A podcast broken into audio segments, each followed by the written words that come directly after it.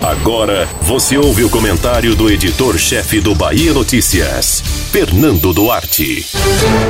Pesquisas já indicavam o favoritismo de Assemineto na corrida pelo governo da Bahia e a desistência de Jacques Wagner em participar do pleito ampliou essa condição. O bate-cabeças na base do governo para encontrar um substituto para Wagner só facilita o projeto de pavimentação do caminho do ex-prefeito de Salvador para o Palácio de Ondina, que terá que enfrentar um desafio: segurar o clima de já ganhou que pode dominar os aliados. A base de Rui Costa segue sem estancar a sangria aberta com a possibilidade de Otto Alencar assumir como postulante ao governo. Mesmo que se chegue a um denominador comum, é preciso fazer com que haja um engajamento da militância, especialmente da esquerda. Otto não assumiria o risco de encerrar a carreira política sem a certeza de que o entorno faria esforços para o projeto não ser morto. Por isso, a Semineto ganha espaço mesmo sem entrar em campo. Enquanto aguarda, o ex-prefeito coleciona conquistas a cada sinal de ruptura dos adversários.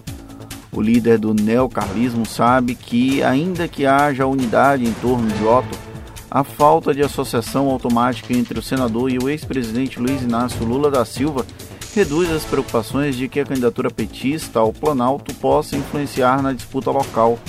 Nos bastidores, essa sempre foi a principal preocupação do entorno de Assemineto e justificada com as pesquisas que faziam a correlação entre Lula e Wagner. Isso, todavia, não quer dizer que o ex-aliado do avô seja um nome fácil de ser atropelado numa corrida eleitoral. Otto é uma das figuras com maior musculatura e penetração no interior da Bahia. Além de Wagner, é potencialmente o nome mais forte para fazer o enfrentamento digno ao projeto de Assemineto chegar ao governo da Bahia. Caso se construa a unidade ao redor dele, Otto teria o apoio da esquerda clássica e conseguiria transitar pela centro-direita, algo que nenhum político conseguiria. O senador possui uma história que permite roubar votos de Assemineto, algo que não necessariamente aconteceria no sentido inverso. Esse é um dos argumentos que os aliados de Otto vão usar para tentar mantê-lo competitivo.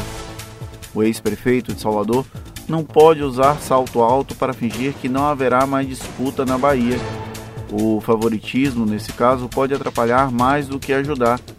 E olha que antes da desistência de Wagner, havia apostas de que a chapa Lula Neto seria uma possibilidade para ele não ser derrotado antes de participar do pleito. A mudança na chapa adversária muda um pouco a estratégia, porém isso não quer dizer que a Semineto vá atacar o ex-presidente como se ele fosse desprezível. O resultado do imbróglio do lado petista vai gerar um recálculo de rota, não apenas para Rui e companhia, até porque depender exclusivamente de pesquisas nunca foi lá muito forte para prever o resultado das urnas aqui na Bahia. Você ouviu o comentário do editor-chefe do Bahia Notícias, Fernando Duarte.